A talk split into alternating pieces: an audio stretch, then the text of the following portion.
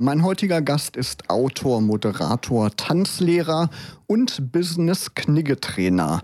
Heute ist er aber hier in seiner Funktion als langjähriger James Bond-Experte. Anfang Oktober kehrte Braunschweigs wandelndes 007-Lexikon zurück mit seiner Veranstaltungsreihe Mission Bond.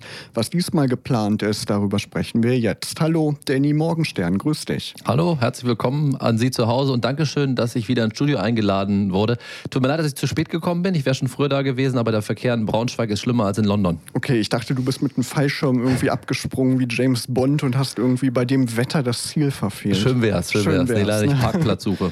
gab ja jetzt zwei Jahre, glaube ich, keine Mission ja, Bond. Ne? Jetzt endlich wieder. Da freust du dich ja bestimmt. Zum neunten Mal steht es jetzt an. Ähm, was ist denn die Mission Bond? Wir haben damals ja angefangen nur mit einer Kinoveranstaltung und mittlerweile zieht sich das über viele, viele Tage. Vom 4. Oktober bis zum 13. Oktober gibt es eine Ausstellung, es gibt ein Konzert, es gibt eine Kinoveranstaltung, es gibt Vorträge. Also das ist wirklich Bond pur in Braunschweig. Sehr gut. Gleich sprechen wir ausführlich über das Programm. Aber wenn man dich jetzt noch nicht kennt, Danny Morgenstern, wie bist du denn mal zum Thema James Bond gekommen? Wie bist du dem Bond-Fieber mal verfallen? Ich glaube, ganz viele Menschen sind dem Bond-Fieber verfallen, nur die beschäftigen sich nicht nicht den ganzen Tag von morgens bis abends damit, aber ich habe das Glück gehabt, dass mir mein Opa damals einen Film aufgenommen hat. Da war ich äh, acht Jahre alt oder sieben oder noch jünger und das hat mich fasziniert, dass da so viel passiert in dem Film und dann bin ich Bond-Fan geworden. Das Jahr 2022 ist ja auch so ein ganz besonderes Jahr für die Bond-Fans. Ne? 60 Jahre Dr. No, 1962 genau. erschienen, damals mit dem legendären Sean Connery natürlich in der Hauptrolle. 2021, also im vergangenen Jahr, im November, kam ja der neueste Bond-Streifen Keine Zeit zu sterben raus. Mussten die Fans ja lange darauf warten. Dann kam er endlich und das war ja der letzte Film von Daniel Craig. Casino Royale war der erste, das war der letzte. Er ist ja vorher schon mal in Ruhestand gegangen, dann ist er wieder zurückgekehrt, jetzt aber endgültig in den Bond-Ruhestand gegangen. Und als nächster 007 gehandelt wird ja seit längerem der Brite Idris Elba. Und da habe ich jetzt gelesen in einem Interview, da hat er äh, selber gesagt, ja, er will das eigentlich gar nicht machen. Aber die Fans, die würden sich das ja wünschen. Ne? Hast du so einen Wunschkandidaten für den nächsten Bond? Ich habe tatsächlich keinen Wunschkandidaten. Hauptsache ein guter Schauspieler. Alles andere ist mir relativ egal. Ich lasse mich überraschen. Und ich hatte damals auch äh, äh, Daniel Craig nicht auf dem Schirm, als der dann nominiert wurde und dann diese Rolle bekommen hat. Ich hatte nie gedacht, dass der das kriegt und der hat das ja recht gut gemacht. Manche wollen ja auch eine Frau als nächsten Bond. Wäre das auch eine Option?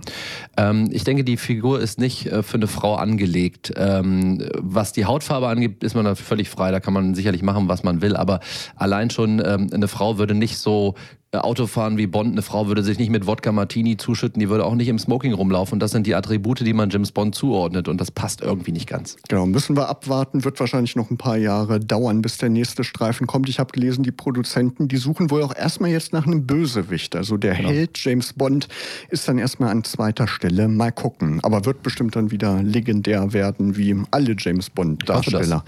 Kommen wir zu Mission Bond. Du hast es schon angesprochen. Es gibt drei Programmpunkte: ein Filmscreening, ein Konzert und eine Ausstellung, ähm, die am 4. Oktober schon beginnt in genau. der Braunschweigischen Landessparkasse in der Dankwartstraße. Freier Eintritt sogar. Mhm. Und da wird es Originalrequisiten zu sehen geben. Was wird es denn da zum Beispiel zu sehen geben? Ich will nicht zu viel verraten, weil ich natürlich auch möchte, dass die Menschen da hingehen. Aber äh, erstmal spannend, dass ich Europas größten James Bond Requisitensammler Chris Diston äh, dazu bringen konnte, dass der die Sachen zur Verfügung stellt. Und wir haben Requisiten im Wert von 198.000 Euro in der Bank stehen.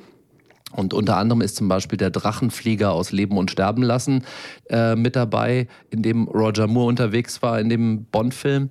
Und ähm, ja, wir haben Waffen, aber natürlich keine echten, die können wir nicht in die Bank legen. Wir haben Kleidungsstücke, die von Schauspielern getragen wurden. Das Besondere an dieser Ausstellung ist, es gibt ja in Deutschland viele James Bond-Ausstellungen und dann heißt es, es sind James Bond-Requisiten, aber in den meisten Ausstellungen sind eben nur Plagiate zu sehen oder nachgemachte Sachen.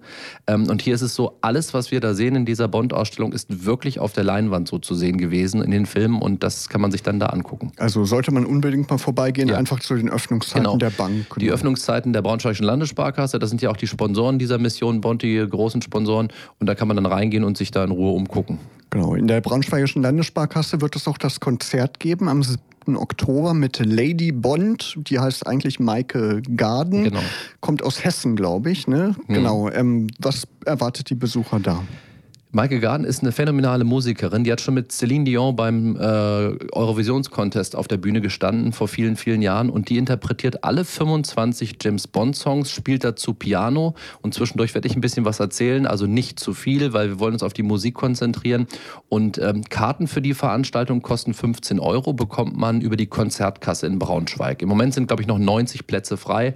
Aber jetzt geht die Werbung von der Bank aus richtig los und ich hoffe, dass wir da Full House haben. 180 passen rein. Ja, und James Bond verbindet man ja auch total mit Musik. Ne? Die Titelsequenzen ja. legendär. Ich gucke eigentlich am liebsten die Titelsequenzen, weil das wirklich künstlerisch immer toll ja. gemacht ist. Hast du einen All-Time-Favorite-Titelsong?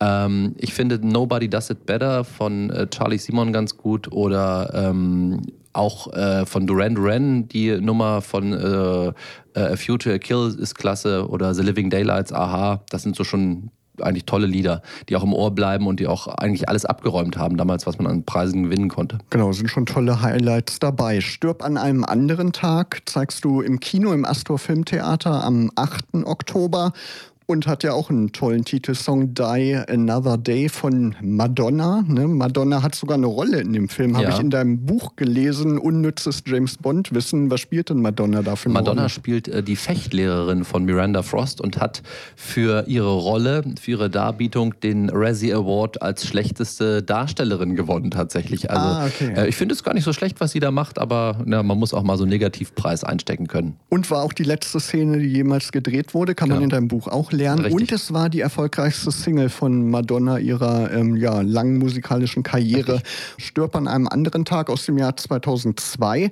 also 20-jähriges Jubiläum in diesem Jahr. Halle Berry ist natürlich legendär, mhm. die Szene, wie sie aus dem Meer kommt, da genau. kann, können sich alle, glaube ich, dran erinnern. Als NSA-Agentin Jinx äh, spielt die da, ne, genau. Und ähm, legendär auch das Hovercraft-Rennen. Ne? Das ist, glaube ich, so, genau. was den meisten in Erinnerung das geblieben ist. Das ist das aus der Titelsequenz in diesem Film, der jetzt ja 20-jähriges Jubiläum feiert. Wir haben im Kino aber noch viel mehr zu bieten. Wir haben Gäste da und wir haben eine Aftershow-Party, bei der es Cocktails gibt und bei der man Musik hat und tanzen kann. Das ist alles im Ticketpreis mit drin.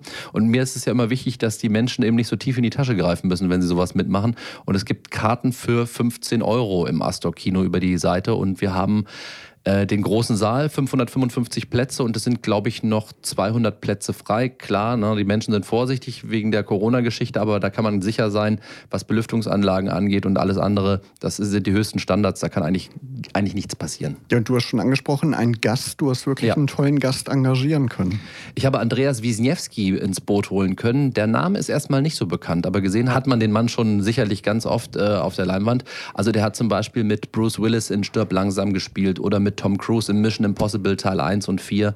Und im 15. James Bond-Film Der Hauch des Todes spielt er fast ähm, eine 40 Minuten lange Rolle mit viel Text und äh, vielen Kämpfen. Und das ist mein deutscher Gesprächspartner an dem Abend. Also da lohnt es sich noch umso mehr zu kommen. Stirb an einem anderen Tag ist auch das Thema deines neuen Buches. Genau. Du hast ja jetzt schon knapp 20 äh, Bücher über James Bond ja. geschrieben. Am 5. Oktober erscheint das nächste in der Reihe 007 XXS, eben über Stirb an einem anderen Tag.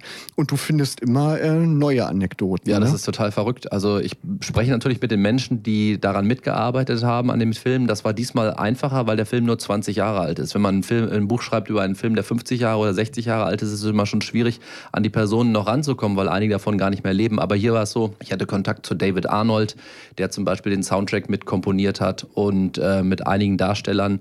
Und da sind äh, Informationen geflossen, die ich so vorher noch nicht hatte. Und das ist natürlich ein Highlight, das dann als erster veröffentlichen zu können in einem Buch. Genau, ist ja ein interessantes Universum ja. und da sind wir gespannt, was noch so kommt von Danny Morgenstern. Vielen Dank, dass du da warst. Viel Erfolg mit der Mission Bond.